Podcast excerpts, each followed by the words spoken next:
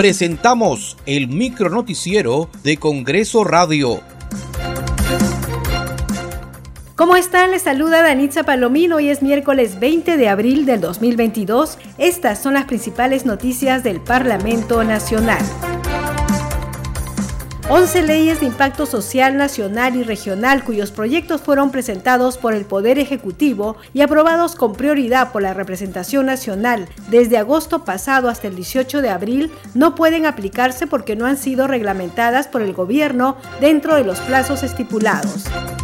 Entre ellas se encuentran la ley que promueve la protección y desarrollo integral de las niñas, niños y adolescentes que se encuentran en situación de orfandad, la ley de pago de facturas MIPE a 30 días y la ley que promueve la industrialización del agro.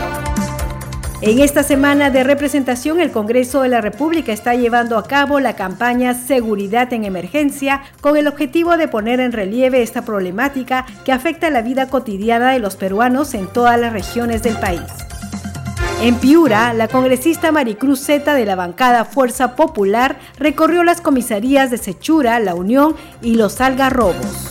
Desde aquí invoco al ministro de Interior para poder darle solución al tema de sicariatos y robos al paso que aquejan nuestra ciudad. Señorita, desde mi despacho estaré detrás para combatir esta delincuencia. He visitado tres comisarías, la cual visité la comisaría de la provincia Sechura, he visitado el distrito de la Unión, que también cada día hay problemas de delincuencia y muertes. También visité la comisaría de los algarrobos de Piura.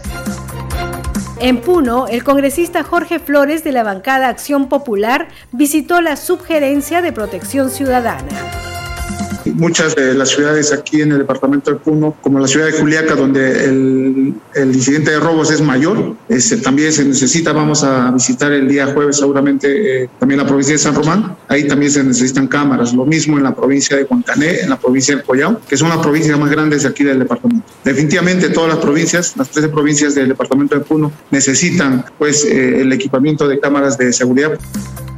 Muchas gracias por acompañarnos en esta edición. Nos reencontramos mañana a la misma hora.